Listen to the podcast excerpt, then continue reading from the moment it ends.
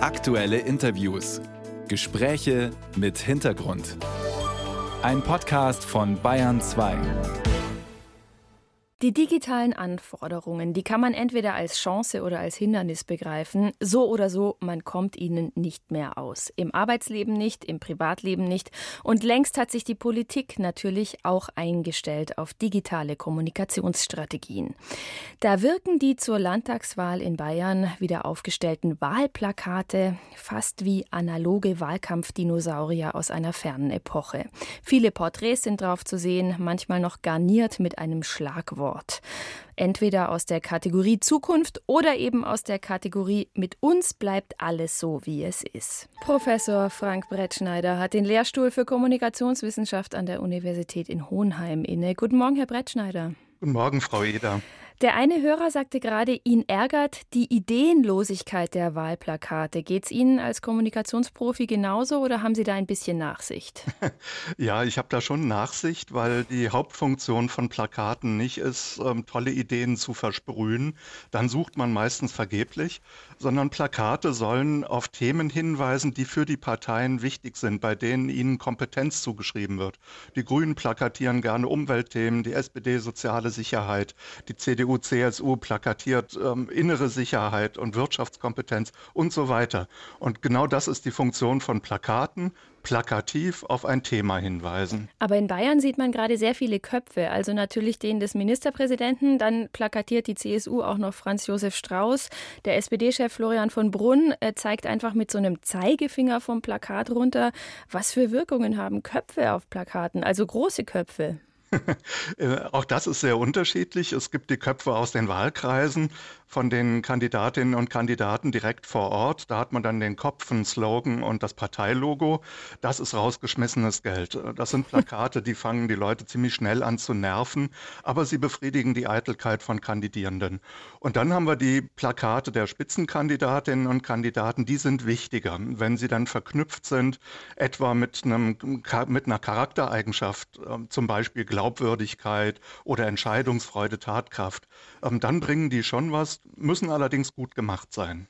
Sie würden also als Kommunikationswissenschaftler, wenn ich das richtig höre, durchaus sagen, diese altmodischen Wahlplakate haben noch eine Wirkung.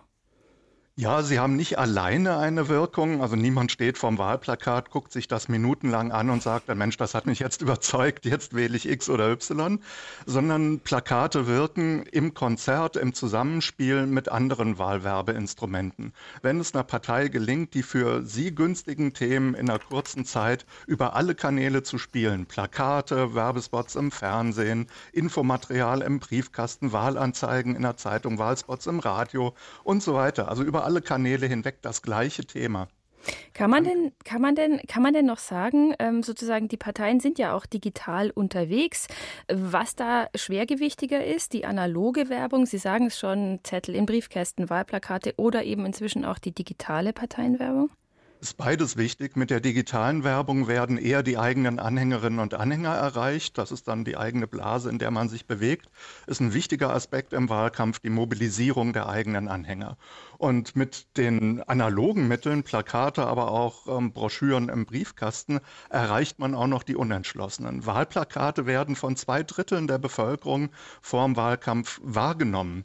Ähm, ob man will oder nicht, auch die Plakate von Parteien, denen man jetzt vielleicht erstmal nicht so nahe steht. Insofern haben die ein anderes Potenzial als die digitalen Mittel. Am Ende geht es um Abwägen für jede Partei, das Wahlgeld, das sie haben, äh, der Etat ist begrenzt. Wo stecken sie das Geld rein? Eher analog oder digital? Am Ende ist es der gute Mix von beidem. Können Sie sich die Leidenschaft erklären, Wahlplakate mit Schnurrbärten, Augenklappen und Zahnlücken zu versehen? ja, das ist leider etwas, was in letzter Zeit ziemlich zugenommen hat, ähm, das Verunstalten von Plakaten. Ähm, ich kann es mir nicht so richtig erklären. Der Respekt äh, vor auch politischen Kontrahenten sollte einen eigentlich davon abhalten und sagen, da haben jetzt Parteien was aufgestellt. Das muss man ertragen in der Demokratie. Auch wenn es einem nicht gefällt, nee, drauf rumschmieren ist keine so gute Idee. Fällt Ihnen gerade ein gutes Plakat für Herrn Aiwanger ein oder sind Sie da überfragt?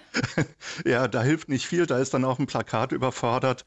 Ähm, da kann man eigentlich nur versuchen, Agenda Cutting zu betreiben, also eine Tagesordnung wieder abzuschneiden, rauszukommen aus den Schlagzeilen. Ähm, das wird Herrn Aiwanger jetzt erstmal eine Weile lang nicht gelingen. Da ist auch ein Plakat überfordert, sagt Professor Frank Brechtschneider von der Universität in Hohenheim. Er hat dort den Lehrstuhl für Kommunikationswissenschaft inne. Herr Brechtschneider, herzlichen Dank fürs frühe Aufstehen. Danke Ihnen. Schönen Tag.